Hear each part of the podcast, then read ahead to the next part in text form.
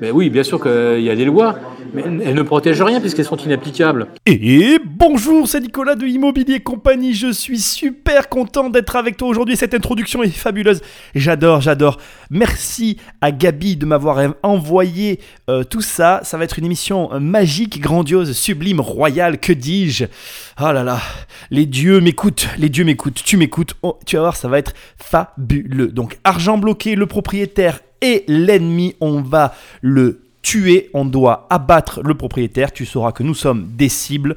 Tu vas voir, c'est une émission de folie qu'on va faire ensemble, mais avant, comme d'habitude, comme veut l'usage, pense eh bien, à me laisser un commentaire avec une note, je te l'ai dit, objectif 300 euh, notes et commentaires, c'est l'objectif, je veux que tu le fasses. Et surtout, surtout, si tu rentres dans la famille, si tu veux faire partie de la famille, prends le téléphone d'un de tes amis et abonne-le sauvagement à cette émission. Et si tu me dis, oui, mais Nicolas, je l'ai déjà fait, eh ben fais-le à un nouvel ami, bordel. C'est pas compliqué, ok?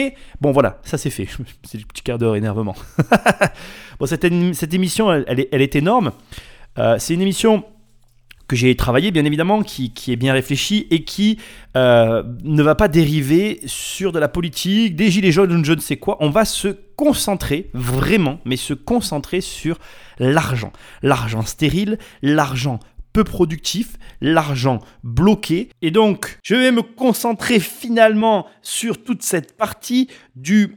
Ben, pourquoi et comment on se retrouve à haïr un propriétaire, ou plus précisément à haïr la manière dont notre argent, je fais partie de ta famille, on est pareil mec, toi et moi, comment on en arrive à, désirer abattre les propriétaires, ou en tout cas à les saigner à blanc, euh, à récupérer tout ce qu'ils possèdent. Voilà, enfin, un petit peu l'opposition de la démarche de notre très cher ami Jean-François. Tu sais que j'appelle tous les présidents Jean-François. On en restera là. Peu importe son nom de famille. Euh, il ne m'intéresse absolument pas et tu verras que on va discuter de sujets très intéressants. Cette émission va être sur un fond d'enregistrement sonore. Je t'invite d'ores et déjà, si tu veux participer aux émissions, à aller sur la page Facebook. Tu as une manière de m'envoyer euh, soit des, bandes son pour que je les intègre comme là. Tu peux faire comme a fait Gabi. Je remercie Gabi pour cette euh, superbe demande que j'apprécie tout particulièrement parce que ça va être une émission fort intéressante. Euh, j'ai pas encore trouvé comment j'allais dire ça. Patrick Magneto. Si jamais M.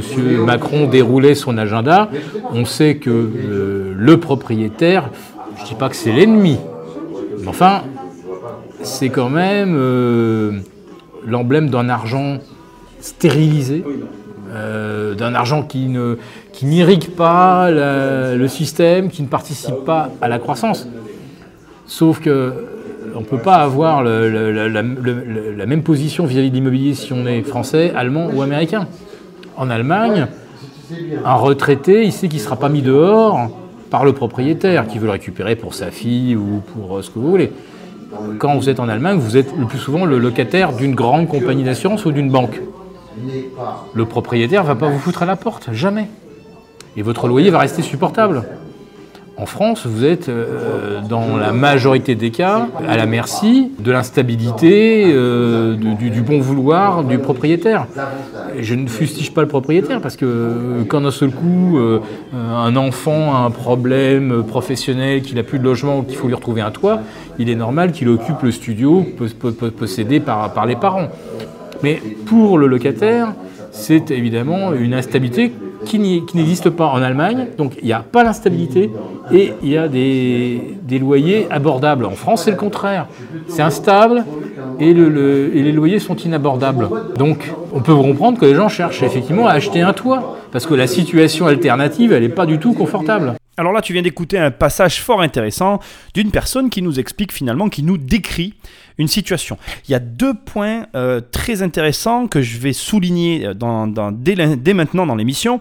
Le premier point, c'est bien évidemment où la personne déclare que le marché immobilier français est instable, donc on va revenir sur ce sujet-là, ne t'inquiète pas.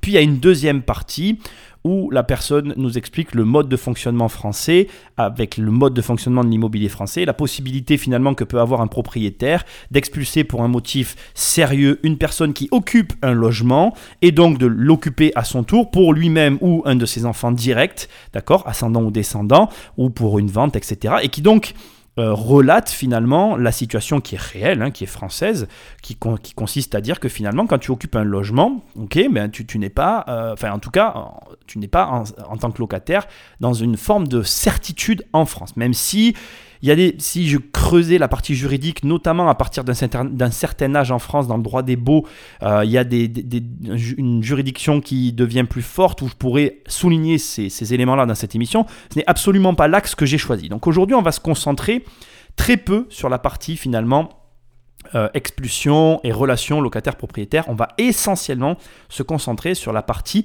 qu'a évoqué au tout début la personne, à savoir premièrement le fait que Macron a clairement décidé de s'attaquer à cet argent qui est bloqué, donc on va se concentrer, tu l'as compris, sur le fait que l'argent est bloqué, et puis ensuite on va aussi se concentrer, enfin on va aussi dériver plutôt, pardon, sur des comparaisons comme l'a fait la personne à juste titre, avec d'autres pays tels que euh, l'Allemagne, l'Europe, etc. Donc allons par étapes. On va commencer en grand 1 par parler de l'argent stérile, puis en grand 2 de l'argent peu productif et en grand 3 de l'argent bloqué. Et euh, après, on arrivera tranquillement sur la conclusion de cette émission. Si tu es assis, c'est très bien. Sois concentré, ça va être une émission peut-être un petit peu technique avec des données intéressantes. Et si tu n'es pas assis, assis-toi, parce que c'est parti, on décolle. Accroche ta ceinture, hein.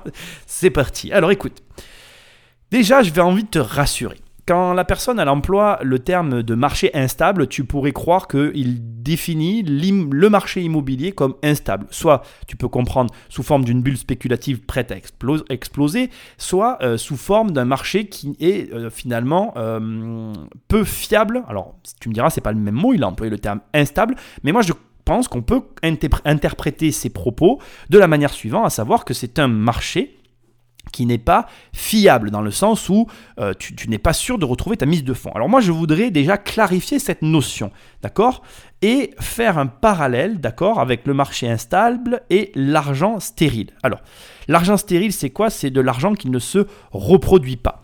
Et donc effectivement, là où je vais le rejoindre et où je vais souligner que cette personne a la raison, c'est sûr que quand tu achètes ta résidence principale et au vu de la situation fiscale de la résidence principale en France, il est vrai qu'il est tout à fait juste de qualifier l'argent placé dans une résidence principale occupée par le propriétaire d'argent stérile. C'est de l'argent bloqué dans une résidence principale et qui, euh, euh, de manière tout à fait logique, ne produit aucune richesse dans le système économique classique tel qu'on l'entend. Tu vas voir, on va avoir des données fort intéressantes tout à l'heure dans la deuxième partie à ce propos. Mais ce, que, sur quoi on va se concentrer ici et qui est intéressant, c'est que la stérilité de l'argent, du coup, elle est euh, très relative parce que l'argent est quand même là. Il est attenant à une valorisation. Alors certes, on peut voir l'argent sous forme comme étant bloqué, mais moi j'ai envie de m'opposer un peu à cette idée parce que la personne qui possède sa maison et qui habite en France, elle vit en France et elle dépense l'argent en France. Et cette donnée du problème est trop souvent euh, éludée par trop de personnes. Et d'ailleurs, Jean-François, si tu m'écoutes, d'ailleurs, partagez cette émission pour que Jean-François m'écoute, parce qu'il a besoin d'écouter Jean-François. Jean-François, président, si tu m'écoutes, j'ai une chose à te dire. J'en ai ras-le-bol que toi et tous tes, petits successeurs, euh, qu'on se fout de qui vous êtes, d'ailleurs, vous ne preniez jamais en compte cela. Euh, moi, j'ai un exemple que j'adore, qui est celui de mon électricien.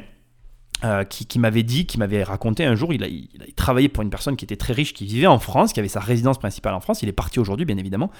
Et euh, cette personne euh, avait acheté des radiateurs à je sais plus combien, 1500 ou 2000 euros le radiateur par pièce. Donc, on peut effectivement dire, oui, Nicolas, l'argent est stérile, il est bloqué dans la résidence principale, mais la personne, elle va dépenser l'argent qu'elle gagne si elle vit en France. Et euh, j'ai envie d'ajouter une petite chose qui, est encore plus drôle, c'est que tu pourrais me dire et t'opposer à moi, et je te vois déjà, tu es en train de te dire, ouais, mais Nicolas, à hauteur de la maison, on récupérera jamais la somme. Ah, donc si la maison vaut 10 millions d'euros, tu vas me dire, je récupérerai jamais 10 millions d'euros dans l'économie réelle. Mais il y a une chose que les gens ont tendance à oublier. Si tu achètes une Ferrari, tu vas devoir faire l'entretien, et l'entretien est donc plus cher, et donc tu vas faire dépenser plus l'argent de la personne. C'est pareil pour la maison. Là, récemment, je montrais à ma femme une maison à 188 millions de dollars. Ok, parce que je regarde les baraques aux États-Unis, bon bref, et j'aimais bien cette baraque, et je lui montrais, tu vois. Et je lui disais, regarde cette maison et tout, elle est ouf. Et, et qu'est-ce que tu penses? La baraque, elle est vendue avec un hélicoptère, mec. T'en sérieux T'achètes ta maison avec l'hélico. Donc ça veut dire quoi? Ça veut dire que quand je vais acheter la baraque, qu'est-ce que tu crois que je vais faire avec l'hélicoptère? Je vais le regarder je vais le faire découler, je vais me barrer avec, je vais, m'en servir, bordel de merde. Excuse-moi, je suis vulgaire, j'ai horreur de ça en plus. C'est pas le propos. Ce que j'essaie de te dire, c'est que de croire que parce que la baraque, effectivement, je vais pas mentir, effectivement que la somme de 188 000 millions de dollars sera bloquée dans la maison et l'argent est bloqué. Tu récupéreras peut-être pas 188 millions de dollars immédiatement et la personne qui les aura encaissés, elle, elle les aura pris, sera partie les dépenser ailleurs. Je ne nie pas la mécanique, mais j'aimerais juste souligner le fait que quelqu'un qui, a, les moyens de s'acheter ça a les dépenses qui vont avec. Et ignorer cette donnée du problème, c'est un peu comme de dire que, eh bien finalement, ça revient, ramène un petit peu à une émission que j'ai déjà faite sur la, sur la chaîne, euh, où je parlais du coût de, des, des, personnes riches qui achètent des Lamborghini et qui ont perdu la TVA. C'est un peu la même chose, et ça m'agace. Et j'avais vraiment envie d'opposer cet argent stérile, finalement, dans cette première partie, avec le fait que c'est trop facile de dire que l'argent est bloqué et il est stérile. Ok, ça c'est une des premières théories qui était euh, soulignée dans ce que vient de dire la personne. J'aimerais maintenant m'engager toujours dans, ce, dans cette première partie sur un autre point qui pour moi est très important. Euh, d'être précisé et que je veux que tu intègres immédiatement, c'est que nous sommes sur un marché de gré à gré. Donc ça veut dire que un marché de gré à gré, c'est très important parce que là tu entends aussi la personne qui explique que par exemple en Allemagne, le gros de la propriété immobilière est détenu par des institutionnels. Ça peut être des assurances, etc. Il faut savoir qu'en France c'est pareil, on a des institutionnels qui détiennent du patrimoine et ça il y a très peu de gens qui en prennent, qui le prennent en considération, mais ça existe. Mais effectivement le patrimoine est grandement détenu par des particuliers, des individus. Bref, ce que j'essaye de te dire, c'est que c'est un marché de gré à gré et que donc si toi demain là tu, viens me voir, tu me dis Nicolas, ouais je vends ma baraque, je te la vends 10 euros et que je suis d'accord, ben, je te l'achète 10 euros. De la même manière, si tu me dis, Nicolas, je te vends cette même maison 10 millions d'euros et que je suis d'accord, eh ben, tu me l'as vendu et c'est aussi OK en fait. Donc il n'y a, a, pas de règle en fait. C'est ça, un marché de gré à gré, c'est un marché qui se régule et c'est ce qui rend un petit peu le marché immobilier comme étant compliqué. Alors, moi, je vais profiter vraiment, en fait, et j'aurais vraiment envie maintenant que tu écoutes tout ça dans cette première partie, c'est très important. Je vais profiter de, ce, de, de, de, de cette partie-là pour mettre en avant un élément fort intéressant. Je vais te donner le classement des 20 villes les plus chères en termes de logement. Et nous allons opposer ce classement, d'accord, avec les 20 villes les plus chères en termes de pouvoir d'achat. Parce que, tu sais, euh, il y a trop souvent des, des, des comment j'ai envie de dire ça? Tu as trop souvent des données qui te sont transmises sans avoir la globalité. Moi, ce que j'essaye de faire ici comme travail, tu l'as compris dans cette émission maintenant, si tu me suis, j'essaye de te donner d'abord des produits, des, émissions de qualité et surtout, j'essaye de te donner des pistes de réflexion. Je te dis pas que je détiens la vérité, je veux juste que tu comprennes le problème dans son ensemble. J'ai effectivement, moi, mes propres réponses, mais je veux pas que tu les adoptes bêtement. Sinon, tu vas voir qui tu veux et euh, tu allumes ta télé et être bête, on est tous capables de le faire. Non, si tu m'écoutes, c'est que tu es déjà un peu plus que la moyenne et donc tu veux forger ta propre réflexion. Donc, Bien évidemment que j'ai du mal à cacher, parce que j'ai un tempérament un peu, tu vois, je, suis méditerranéen, quoi, tu vois, je parle avec les mains. et euh, bref, ce qu'il faut dire, c'est voilà, j'ai un tempérament un peu fort, mais essaye d'occulter mes, mes, petites piques que je balance et forge-toi ton opinion. C'est vraiment important pour moi. Donc écoute, voilà. Je te donne le classement des 20 villes les plus chères en termes de logement, mais il faut l'opposer avec les 20 villes les plus chères en termes de pouvoir d'achat parce que tu vas le voir et c'est là que ça va être amusant. Tu peux être dans le classement dans les villes les plus chères en termes de logement, mais ne pas avoir de pouvoir d'achat. Et donc, tu comprends le malaise qui s'installe dans ce marché de gré à gré. Alors, on va jouer un petit jeu quand même. Joue, joue avec moi. Je vais te laisser quelques secondes. À ton avis, quelle est. Moi, je savais, je vais être honnête avec toi, c'est pas parce que je l'ai devant les yeux que j'ai fait les recherches. Je savais en tout cas quelle était la ville la plus chère du monde. Voilà. J'aimerais juste pendant une seconde là que tu réfléchisses et que tu te demandes quelle est la ville la plus chère du monde selon toi. C'est mes doigts si tu te demandes, j'ai pas de tambour. Euh, Patrick Magneto, roulement de tambour, c'est Hong Kong. Voilà, c'est Hong Kong et euh, c'est la ville la plus chère du monde, d'accord? En euh, numéro 1. numéro 2, d'accord? C'est New York. Numéro 2, c'est New York.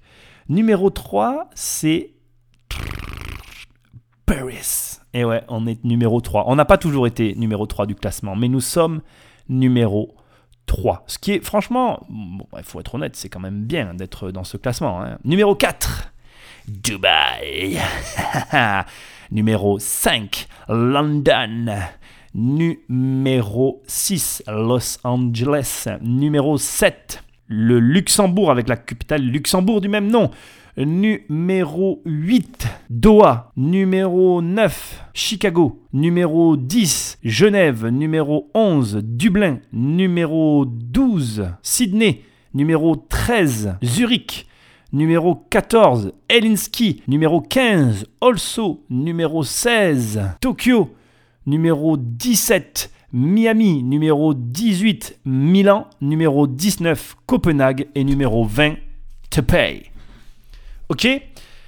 Donc ça, c'est le classement des 20 villes les plus chères du monde en termes de logement. Et un petit détail que je dois te préciser, c'est que c'est des dépenses pour un foyer de 3 personnes par mois pour se loger. Ok, c'est quand même hyper important. Je veux vraiment que tu le prennes en compte parce que tu peux tomber sur d'autres classements. Moi, j'ai choisi celui-là. Alors maintenant, on l'oppose avec les villes les plus chères du monde en termes de pouvoir d'achat, c'est-à-dire que là où il te faut le plus d'argent pour vivre, parce que c'est là que c'est intéressant, effectivement, et où tu pourras comprendre, ou en tout cas traduire, ou en tout cas euh, intégrer que c'est là où il y a le plus d'argent finalement, réel, dans circulation, tu vas voir. Et là, il va se passer des choses très intéressantes, tu vas voir. Donc on, on repart pour le même 20e classement, je te fais mes commentaires après. Numéro 1, Los Angeles. Numéro 2, Zurich. Numéro 3, Miami.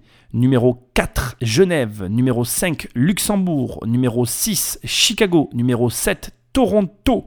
Numéro 8, Manama. Numéro 9, Hong Kong. Numéro 10, New York. Numéro 11, Munich. Numéro 12, Francfort. Numéro 13, Sydney. Numéro 14, Dubaï. Numéro 15, Berlin. Numéro 16, Vienne. Numéro 17, Dublin. Numéro 18, Montréal. Numéro 19, Doha. Numéro 20, Tokyo. Euh, tu as remarqué, il y a une ville qui n'y est pas. C'est assez embêtant. Il n'y a pas qu'une ville qui n'y est pas. Je vais pas te on va pas s'embêter en fait. Je vais pas te dire telle ville est, telle ville est pas. Tu as compris ce que j'ai voulu mettre en avant. Paris n'est pas dans le classement des 20 villes les plus chères en termes de pouvoir d'achat. Et donc là, tu commences à la sentir, hein, la problématique dans toute cette histoire et de la stérilité de l'argent. C'est-à-dire que j'ai envie de te dire quelque part que le prix de l'immobilier n'est pas représentatif de la valeur de ce que tu peux te payer au quotidien. Donc, autrement dit, on va un petit peu faire une traduction ensemble. En tout cas, là, on part sur ma propre interprétation de ces chiffres.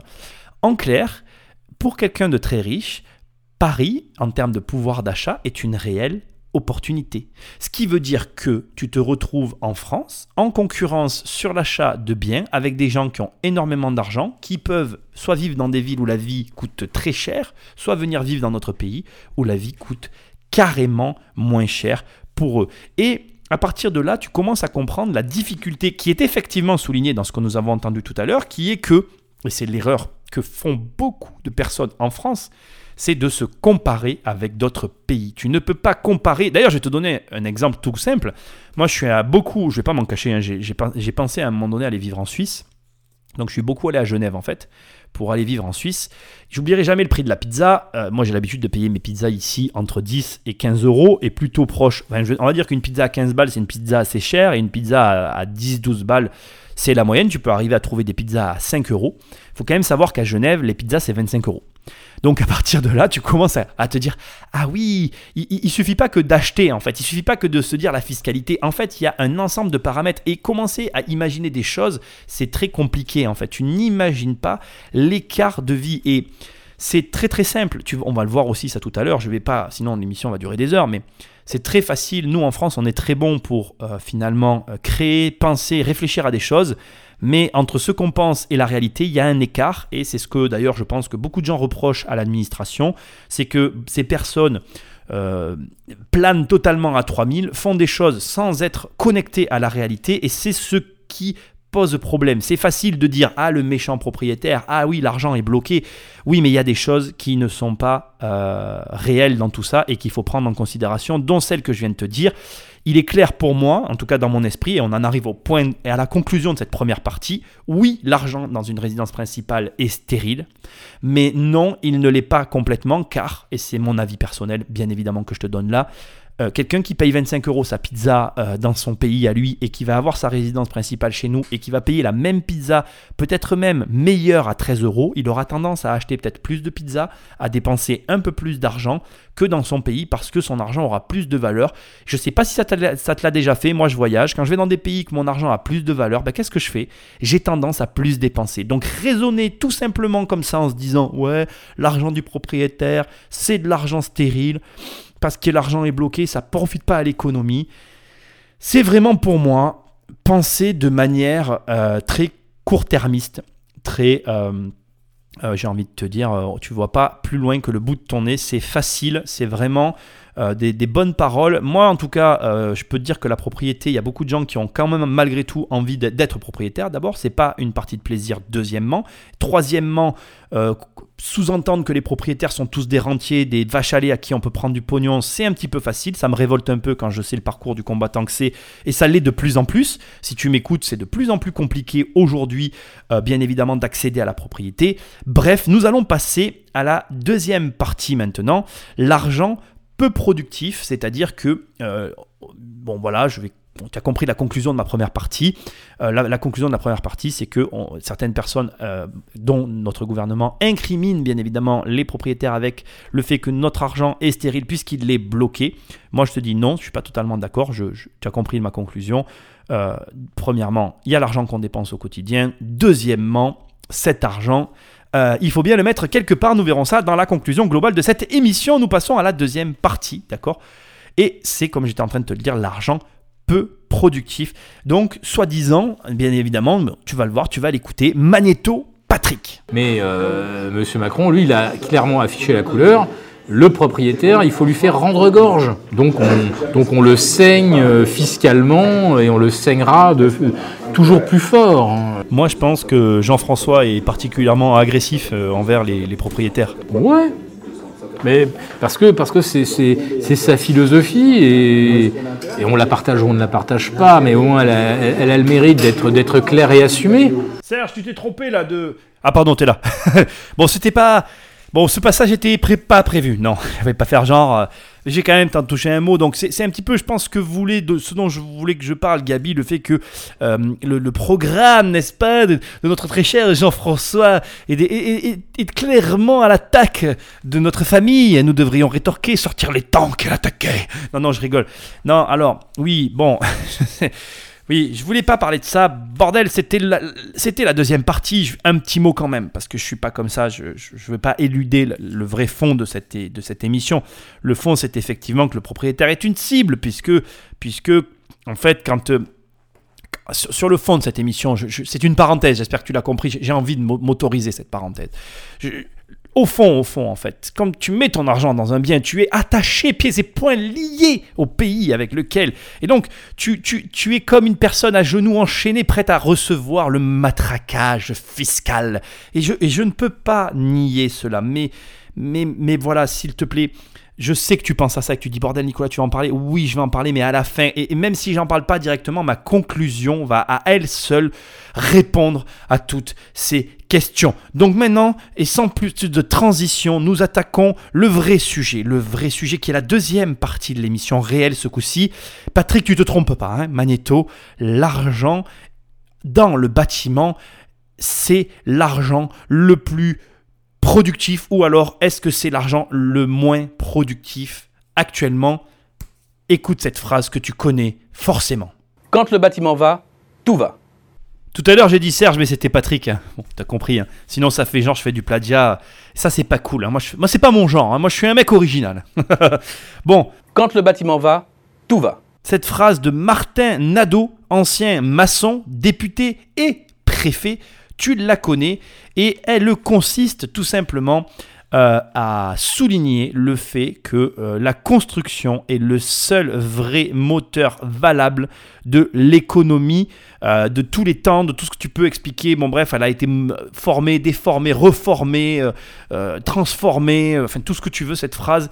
Et par rapport au sujet que j'évoque, que je ressors de cette vidéo, l'argent est-il peu productif ou est-il très productif dans l'immobilier? J'avais envie tout simplement d'aborder ce sujet au travers de cette phrase de Martin Nadeau, car pour moi, elle représente à elle seule, eh bien, toute euh, la réalité qu'il y a, enfin tout le questionnement qu'il y a. Alors pendant très longtemps, j'ai envie de te dire qu'il y a eu euh, cette phrase dans nos têtes et qui, je pense, a énormément conditionné le fait que les Français euh, ont aimé l'immobilier au travers un petit peu de ce personnage qui était notre très cher Martin, d'accord? Et puis il faut savoir que euh, à l'époque de notre ami, la valeur ajoutée que représentait le secteur du bâtiment dans notre pays était juste énorme. Mais maintenant, on va aborder ce sujet de manière plus grave et comme je te l'ai dit tout à l'heure, j'ai essayé de te faire un vrai travail et il faut reconnaître une chose, c'est que cette valeur ajoutée n'a pas cessé de baisser depuis les années 50. Ça veut dire que si tu vas euh, au niveau, tu prends les années 50 jusqu'à aujourd'hui, la, valeur que représente euh, le BTP, le bâtiment dans euh, l'économie de notre pays, eh bien, euh, elle a fait que baisser et aujourd'hui on est à 5%. Pour te donner un ordre d'idée, aujourd'hui on est à 5%, dans les années 70, on était à 13%. Ok? Et euh, il faut que tu comprennes une chose pour te, aussi te donner toujours, euh, moi j'aime bien, euh, tu sais, donner des, échelles, mettre en perspective avec d'autres choses, parce que ça, donne vraiment, et là ça me fait rire même avant de te le dire, on va mettre en perspective le, le secteur du bâtiment avec le secteur de l'industrie manufacturière, je veux dire, qui est ceci étant, et juste pour information, l'industrie qui a le plus morflé en France, hein, je veux dire, c'est le truc qui a pris la plus grosse claque dans notre pays en termes de, valorisation dans notre richesse, eh bien, euh, l'industrie manufacturière rapporte à aujourd'hui plus d'argent que le bâtiment. c'est pour te dire à quel point le bâtiment ne rapporte plus rien du tout. Alors comme on souffre de cette, désindustrialisation qui nous a frappé de plein fouet et qui malgré tout nous rapporte toujours plus que le bâtiment, il faut comprendre que le gouvernement ben, ne retrouve plus aucun intérêt finalement euh, envers notre secteur d'activité, puisque moi je fais partie du secteur du bâtiment, tu fais partie du secteur du bâtiment, donc on ne peut pas faire comme si ça nous plaît à nous de croire que le bâtiment, quand le bâtiment va, tout va, machin, blablabla, c'est une super phrase qui a été euh, très médiatique, très connu et qui est un petit peu notre fer de lance. Moi, je suis le premier. Oh, mais quand le bâtiment va, tout va Mais ferme-la Tu vois, maintenant, si tu vas dans un dîner, tu, vas un peu moins la ramener. Tu vois, tu vas dire Ouais, bon, alors, euh, je rapporte moins que le secteur de l'industrie qui déjà rapporte plus rien. Donc, moi, je rapporte rien de rien, quoi. Juste, je m'enrichis sur le dos de l'économie et je, la ferme parce que, bon, je suis un salarié de merde. C'est un peu ça, tu vois.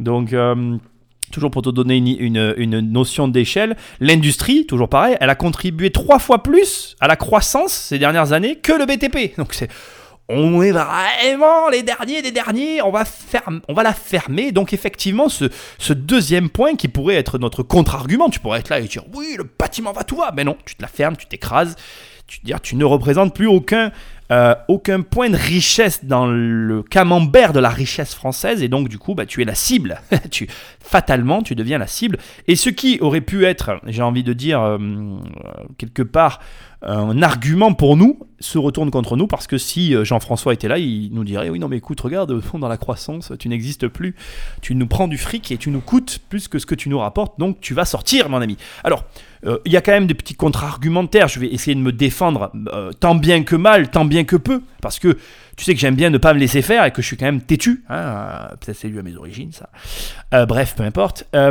effectivement un appartement loué c'est deux emplois. Bon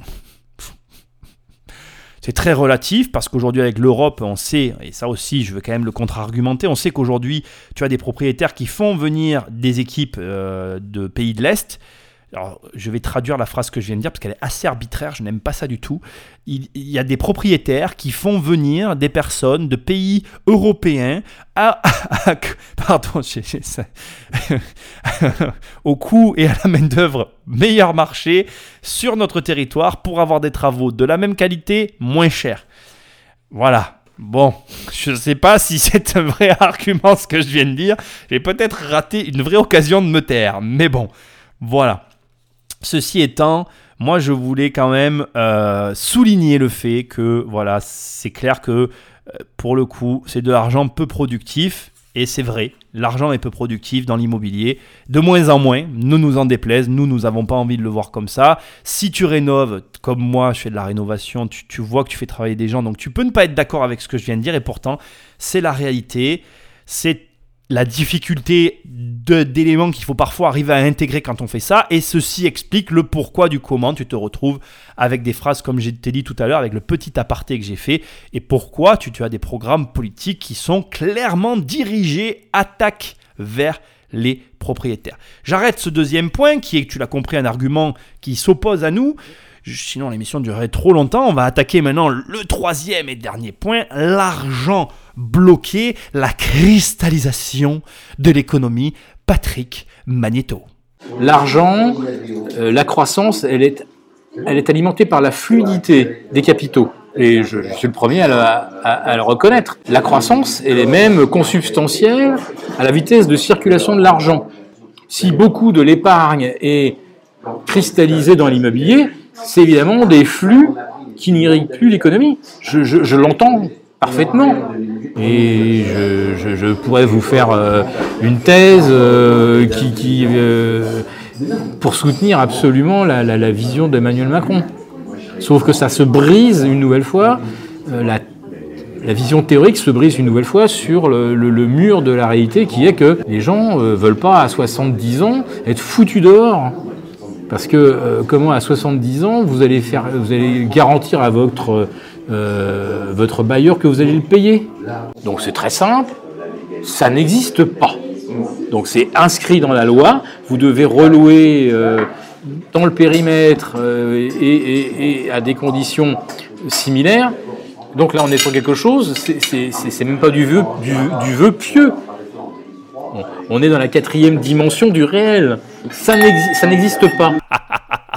Je suis même pas foutu de te redire la phrase. Attends une seconde, on, on repasse la, la première partie. Alors, il y, a- il y a deux parties qu'on va développer, bien évidemment, sur cette troisième et dernière partie avant la conclusion. Je vais pas trop m'attarder, l'émission est longue, je suis désolé, mais putain, j'essaie de te faire des trucs sympas, on rigole en plus.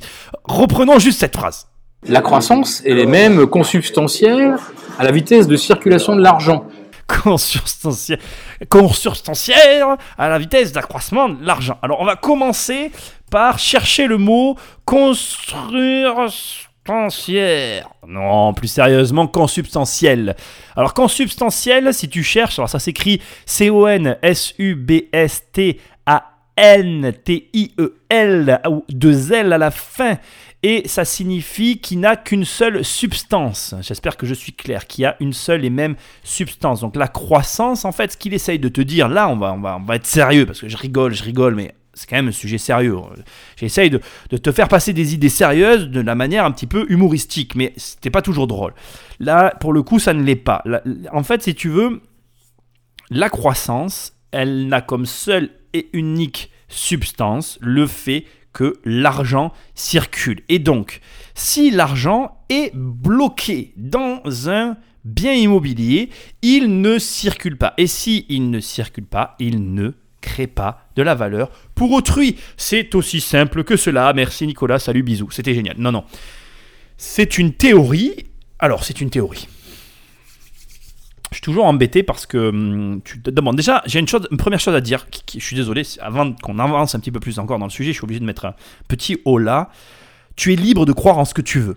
Tu pourrais très bien me dire, je ne crois pas en ça, Nicolas. Je n'ai pas envie d'y croire, ça ne m'intéresse pas. Tu as le droit. Voilà, j'ai besoin de te le dire en fait. J'ai besoin de te dire que tu es libre d'élaborer tes propres théories. Tu es libre d'élaborer une fausse théorie si tu décides que cette théorie c'est celle dans laquelle tu crois, comme tu es libre d'élaborer une théorie qui est basée sur quelque chose de réel et de l'améliorer et de faire ce que tu as envie. Ok? Pour moi, ce qui est dit là est une théorie, même si économiquement, c'est une vérité avérée. Je suis désolé, c'est très contre-intuitif ce que je suis en train de te dire, mais je suis obligé de le préciser à ce stade, parce que tout cela n'est qu'une question de vision de l'esprit et de vision générale. Euh, je vais prendre un contre-exemple qui est euh, vraiment très... euh, c'est pas fair play ce que je vais faire, mais je suis obligé de le faire à cet instant très précis. Je vais prendre le cas de Dubaï. Dubaï, c'est une ville qui s'est construite d'une manière très particulière. Il faut que tu saches quand même que Dubaï, à ses débuts, pour attirer le plus de monde possible, euh, l'a fait par de l'immobilier et l'a fait d'une manière qui est très discutable et qui va à l'encontre de ce qui est en train d'être dit ici. Et je suis obligé, dans cet espace-là, dans cet espace qui est la troisième partie de cette émission, de parler de ça. Je vais parler de sujets euh, avec des sources non vérifiées, sur un fondement qui est très euh, arbitraire et qui vient de ma personne. Ce qui veut dire que tu vois, tu mets des très grandes parenthèses entre ce que je suis en train de te dire et tu fais ta propre réflexion, s'il te plaît. Merci, bisous.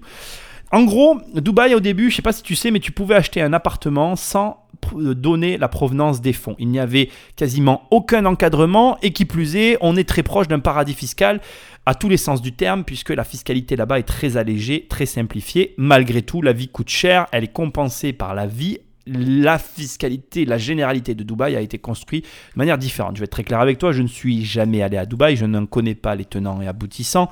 C'est une ville qui est, euh, somme toute, ce qu'elle est. Euh, je ne vais pas dire qu'elle m'intéresse ou qu'elle ne m'intéresse pas, ce n'est pas la question. Ce que j'essaye simplement de te montrer, c'est qu'une ville entière a construit et a créé une richesse qui n'a pas été basée sur le pétrole, qui a basé le, le, le comment j'ai envie de te dire, le, le, le, start de sa croissance, l'amorce de sa croissance, s'est faite par et grâce un immobilier non encadré. Je suis contre le fait que l'immobilier soit non encadré, mais l'exemple que je suis en train de prendre va vraiment à l'encontre de ce que je suis en train d'entendre. Et je suis obligé de le brandir pour juste te montrer qu'il n'existe pas une règle, mais une multitude de règles, et que, bien évidemment, ce sont ceux qui gouvernent qui choisissent, au travers de leur choix de gouvernement, la manière dont ces choses-là vont être vont, vont arriver dans notre vie. Donc dans cette première partie de cette discussion que, je viens de, te repasser, on évoque le fait que l'argent bloqué dans l'immobilier est une forme de cristallisation. L'argent est bloqué là, il ne permet pas cette circulation des flux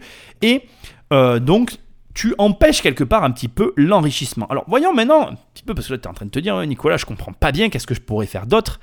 Bien, c'est très simple, ce que tu pourrais faire d'autre, c'est un, mettre l'argent à la banque. Donc tu permettrais à la banque de prêter ton argent à quelqu'un d'autre. Ou deux, mettre ton argent dans des actions alors j'aimerais tout de suite t'arrêter. Euh, je sais que si tu es dans le fond dans l'immobilier, tu es peut-être contre les actions. Ça, arrive. Je pourrais même faire une émission là-dessus. Ça serait, tiens, je vais le noter, ça pourrait être intéressant. Euh, en tout cas, la question n'est pas de dire que tu es pour ou contre dans cette émission. La question, elle est simplement de dire que si tu mets ton argent dans une action en bourse, eh bien, tu vas irriguer l'économie. Et ça, mon ami, c'est vrai. C'est vrai. La vérité. C'est la vérité. Voilà la vérité. C'est que si tu mets l'argent dans une action, effectivement, tu vas irriguer, puisque la société va réinjecter ton argent dans de l'emploi, de l'investissement, de l'enrichissement. Mais là, là, nous touchons du doigt la conclusion. Nous arrivons très certainement à la conclusion. Voilà le vrai problème. L'emploi. Il est lancé toutes ces minutes d'émission pour entendre le mot l'emploi. Quel est l'enjeu de nos hommes politiques? L'emploi. Quel est l'enjeu de nos campagnes politiques? L'emploi.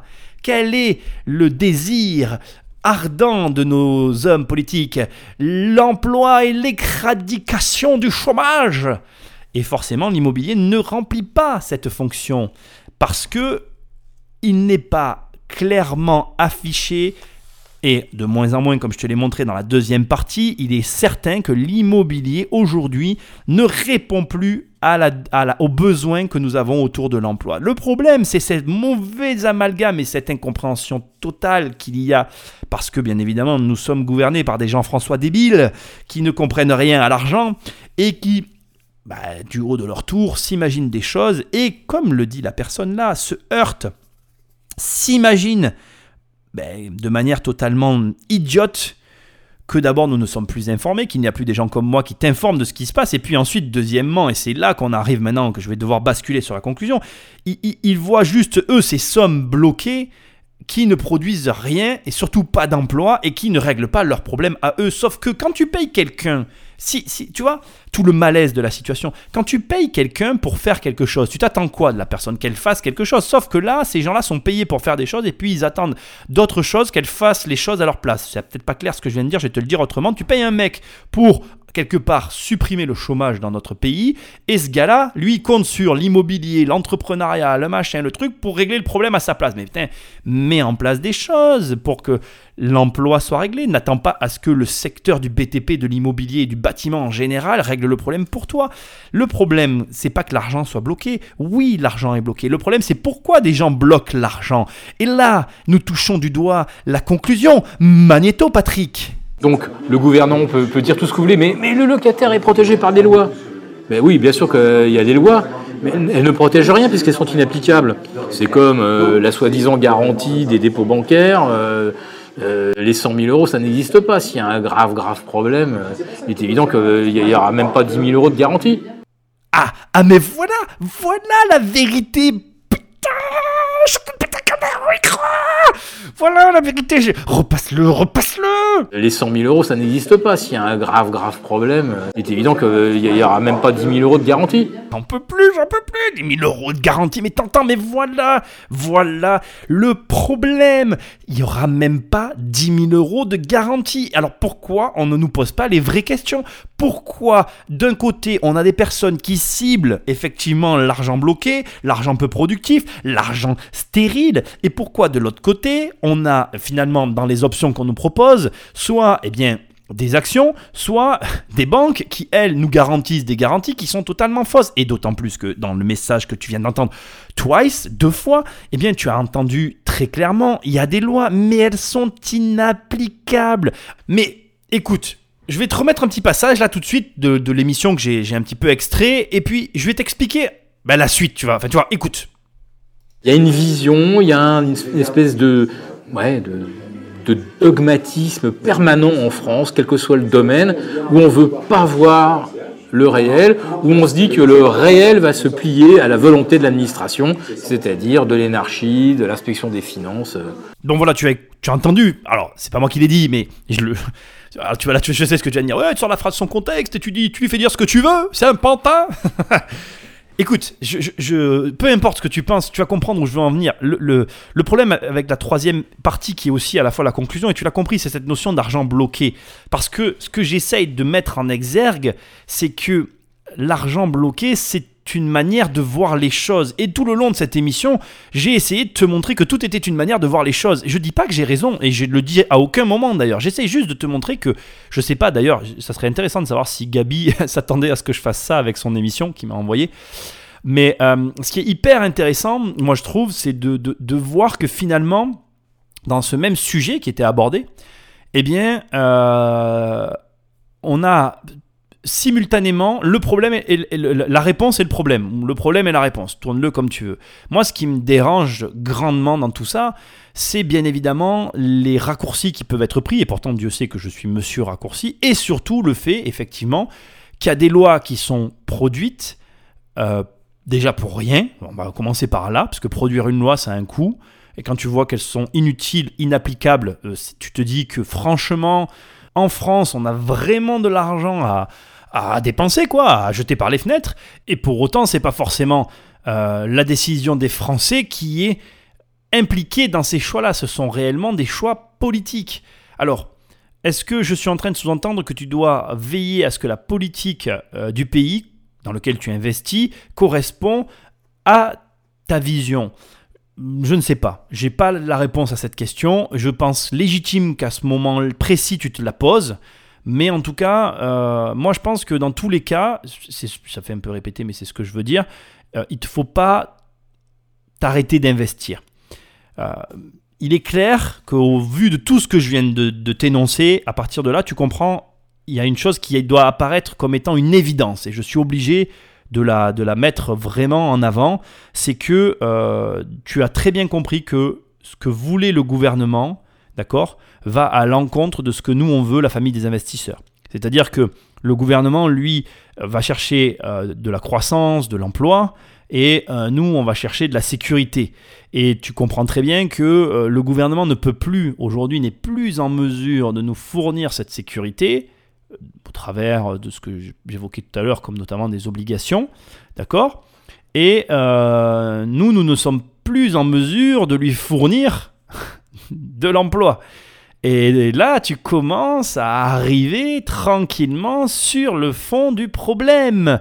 Je ne vais pas plus m'axer là-dessus parce qu'en réalité, cet échange qui devrait avoir lieu n'a plus lieu pour, je pense, d'autres raisons. Et je partirai dans un délire total en t'évoquant des croyances très personnelles ici qui n'ont pas lieu d'être.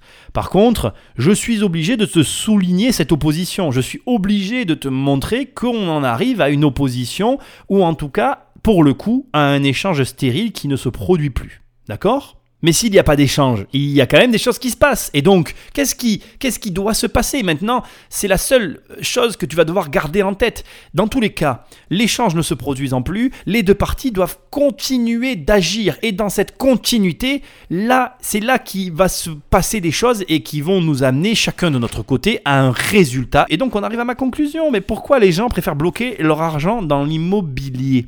Parce que, parce que les gens n'ont plus confiance. Les gens n'ont plus confiance dans les gouvernements, dans les États.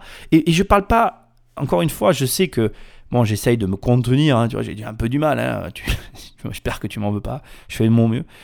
Euh, mais les gens ont de moins en moins confiance dans ces classes dirigeantes. Et, et d'ailleurs, tu sais, c'est très amusant parce qu'il y a beaucoup de gens qui regrettent, il y a des lois qui changent, et il y a des gens qui disent c'était mieux avant. Tu l'entends beaucoup cette phrase, ouais, mais c'était mieux avant. Parce que c'est grave de. Tu as des gens qui en sont à ce point-là, ils, ils, ont tellement de moins en moins confiance dans les nouvelles personnes qui nous dirigent. Ils avaient plus confiance dans les anciens systèmes qui avaient été faits par des gens qui étaient peut-être plus intègres. Alors je vais pas glisser sur ce terrain-là, parce que je vais commencer à parler des gens qui nous gouvernent et tout, blablabla. C'est pas le, point de cette, de cette politique, j'allais dire, de cette émission.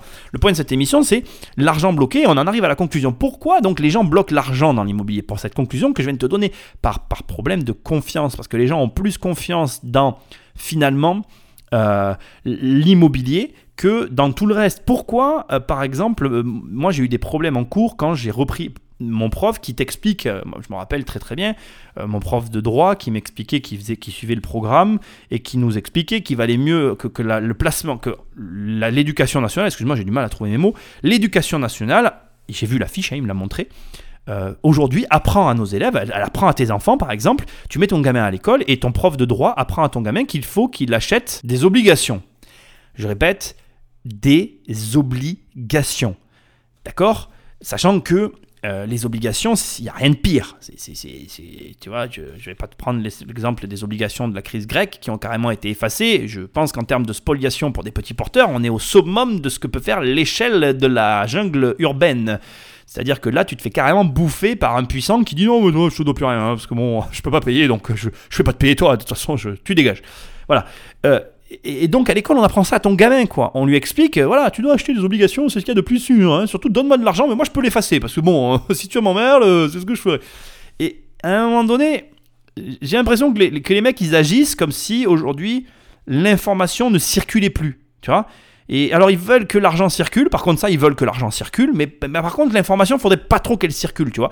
Sauf qu'on n'est plus du temps où il y avait que l'Église qui détenait les savoirs et que euh, les, pauvres mendiants dans la rue, eux, ne, ne pouvaient même pas savoir lire. Aujourd'hui, malheureusement, le monde moderne fait que il y a des mecs qui te renseignent. Donc déjà, tu sais que tu sais ce que je pense des obligations. C'est pas la peine de m'envoyer un mail incendiaire en me disant c'est de la merde ce que tu dis. C'est de la merde les obligations. Voilà, je te le dis. Et crois-moi, ton gamin s'il va à l'école, je te, t'assure, ah, bah tiens, abonne-le sauvagement à ma chaîne pour qu'il apprenne des vraies choses sur l'argent. Parce que c'est pas si tu comptes sur l'école pour lui apprendre comment fonctionne le fric. Ils vont surtout lui apprendre à comment le donner à, à ceux à qui il faut pas qu'il le donne, tu vois. Et à un moment donné, voilà, c'est facile de jeter la pierre à ceux qui bloquent leur argent dans des endroits. Euh, comme l'immobilier. Mais maintenant, analysons le pourquoi du comment. Et on arrive à la conclusion. Je finis cette émission. Pourquoi, à ton avis, on en est aujourd'hui à préférer bloquer notre argent dans, notre immobilier que de le mettre ailleurs? La raison, elle est simple. Elle est simple et j'ai tendance à croire en ce que je vais te dire. Et bon, voilà, je, libre à toi après, encore une fois, je, je t'aurai assez, euh, comment dirais-je, alerter sur cette émission pour que tu te forges ta propre opinion. Moi, je pense qu'aujourd'hui, nous sommes tous, toi, moi, tes amis, tes proches, nous avons tous ce, souhait, cette envie, cet appel de responsabilité. Les gens, aujourd'hui, en tout cas autour de moi, sont de plus en plus responsables. Il y a une responsabilité qui est grandissante. Les gens veulent s'assumer, se responsabiliser. Et j'ai envie de te dire, en tout cas, c'est moi, c'est ce que je ressens. J'assume totalement ma responsabilité quand j'achète un bien que je me plante. Ça me pose aucun problème. Je suis à l'aise avec ça. Par contre, j'ai beaucoup de mal à accepter que si demain j'achète des euh, obligations grecques et que quelqu'un vient m'expliquer que finalement il ne me rendra pas du tout aucun centime parce qu'il a décidé qu'il ne pouvait pas payer et que cette partie-là était effacée, là je serais euh, euh, dans, une, dans un, comment dirais-je, le mot qui me vient c'est un mot anglais mood, tu vois, c'est pas ça que je cherche à te dire, c'est je serais dans un état d'esprit vraiment incendiaire, vindicatif et plutôt même agressif, violent, voilà c'est pas bien de dire ça, ne soyez pas violent, ça ne règle aucun des problèmes, mais c'est ce que je ressens là tout de suite à l'instant. Donc, j'en viens et je conclus. On, est à la conclusion. L'argent dans l'immobilier est-il stérile? La réponse, elle est oui et non. Parce que, euh, comme je te l'ai dit au départ, c'est une pièce à deux côtés et tu peux pas regarder un des deux côtés. Donc, un partout balle au centre. L'argent est-il peu productif? On a vraiment, nous, dans les investisseurs, envie de se dire, écoute, euh, euh, non, regarde, quand le bâtiment va, tout va. Je t'ai montré, je t'ai prouvé avec des chiffres que ce n'était pas le cas. Ok? Donc, le point est clairement donné à la partie adverse qui nous attaque. 2 à 1 pour nous. On, perd à ce stade-là le match. Le match. L'argent est-il bloqué? Oui, mais il n'y a aucune alternative proposée. Si tu mets l'argent dans une startup, tu peux le perdre. Si tu le mets euh, à la banque, tu peux le perdre. Si tu le mets dans des obligations, tu peux le perdre. Si tu le mets dans des actions, tu peux le perdre. Finalement, il te reste quoi? L'or, parce qu'aujourd'hui les monnaies ne valent plus rien puisqu'elles ne sont plus, euh, n'est-ce pas, rattachées à de l'or. D'accord? Bon, Je ne vais pas rentrer aussi dans ce détail sinon on va s'égarer. Bref, il ne te reste que l'immobilier. Donc, ce point pourrait aller à la partie adverse parce que c'est une vérité, sauf qu'ils essayent de nous retourner le cerveau en nous le reprochant alors que c'est notre seule alternative. Donc le point nous vient à nous. Donc j'ai envie de te dire de partout, balle au centre. Et la vérité, c'est que la vérité de tout ça, et j'en arrive à cette conclusion, c'est que mais tu dois faire de l'immobilier parce que demain l'économie s'effondre, il y a une guerre et tu as des logements. Tu pourras toujours les échanger contre quelque chose parce que tu vas avoir quelque chose de tangible. Malgré tout ce qui peut arriver, malgré tout ce qu'il peut se passer. Rien ne t'offrira autant d'options que l'immobilier. J'en suis désolé, mais là, avec une émission relativement longue, je te le consens, mais très claire, je viens de te prouver par un mécanisme très simple que oui, tu vas bloquer de l'argent, oui, tu vas être soumis à différents gouvernements, oui, il va se passer de nombreuses choses, mais, mais, rien ne te garantira mieux que ça le fait de 1 pouvoir le récupérer, 2 pouvoir agir dessus, 3 pouvoir avancer. Il n'y a qu'une seule chose qui est une contre-indication que je t'ai donnée dans cette émission et que je me dois de te préciser avant de la conclure, c'est que pour effectivement à un moment donné investir dans de l'immobilier, il te faut une confiance dans le pays dans lequel tu investis. Parce que sans confiance dans les affaires, il n'y a pas d'affaires. Rappelle-toi de ça, c'est très important. Et euh, le système français, malgré tout, présente l'avantage d'être un système très stable en termes de cadastre, je le répète tout le temps, tous les gens qui me connaissent le savent. Et donc pour moi, c'est vraiment très important de te le préciser. Je, n'ai pas glissé sur la partie des locataires de cette émission, etc. Mais bon, voilà, l'idée et le point final, le point d'orgue, c'est que oui, euh, il peut y avoir des matraquages fiscaux, mais les Jean-François se succèdent, mais ne se ressemblent pas. Regarde aux États-Unis, ils ont un Jean-François qui est un Jean-François immobilier et il fait beaucoup de choses pour l'immobilier américain, même si pour le coup il les taxe aussi quand même pas mal. Ceci étant, euh, en attendant, il a pas mal relancé le bâtiment là-bas. Et nous ne sommes pas à l'abri que le prochain Jean-François ou Jean-Françoise ne soit pas euh, quelqu'un qui ne soit pas euh, amoureux du bâtiment et ne relance pas cette activité. Tu sais, il ne faut pas se fier aux États, il faut se fier à toi avant tout, à ta responsabilité. Et je crois que c'est un terme qu'il faut que tu gardes. Sois responsable, choisis tes investissements, achète correctement, gagne de l'argent à l'achat. Et tu verras que peu importe le Jean-François, tu t'en foutras que ton argent soit bloqué. Parce que, et je vais finir là-dessus, si l'argent pour eux, pour ces gens-là, parce qu'ils y comprennent rien, et Jean-François, si tu m'écoutes, désolé, je t'insulte pas en disant ça. Viens, viens, je t'invite, tu viens là, Jean-François, on en parle, on fera une émission ensemble, et puis comme ça, je t'appellerai plus Jean-François. Et on, verra si tu y comprends quelque chose ou pas. Mais en tout cas, voilà. Pour les personnes qui savent faire, l'argent, il n'est pas stérile parce que, encore une fois, l'argent, il est réinjecté par la personne qui l'utilise dans le pays dans lequel il vit. L'argent, il est productif. Regarde, moi, je fais des rénaux et on fait des rénaux et on, améliore notre parc. Et enfin, l'argent, il n'est pas bloqué parce que Et c'est avec ça que je vais finir. Si tu sais bien t'en servir, tu peux t'en servir aussi de levier. Et en faisant un levier, tu récupères encore de l'argent. Et là, tu le réinvestis. Et donc, tu fais fonctionner l'économie. Tout ça n'est qu'une vision de l'esprit. Tu es libre de choisir ta propre théorie. Tu sais que j'adore faire ce genre d'émission, mais là, c'est la conclusion. Comme d'habitude, pense à me laisser une note si tu l'as aimé, pense à me laisser un commentaire, pense à prendre le téléphone d'un de tes potes et à l'abonner sauvagement à cette émission, ça m'aide énormément. Moi, je te retrouve dans la prochaine émission. J'ai adoré. Tu peux m'envoyer tes messages, je traiterai dans les prochaines émissions des fichiers son comme ça, c'est super. Et on va donc conclure cette émission avec la phrase que je veux que tu gardes absolument en tête et qui est juste mémorable. Les 100 000 euros, ça n'existe pas. S'il y a un grave, grave problème, il est évident qu'il n'y aura même pas 10 000 euros de garantie.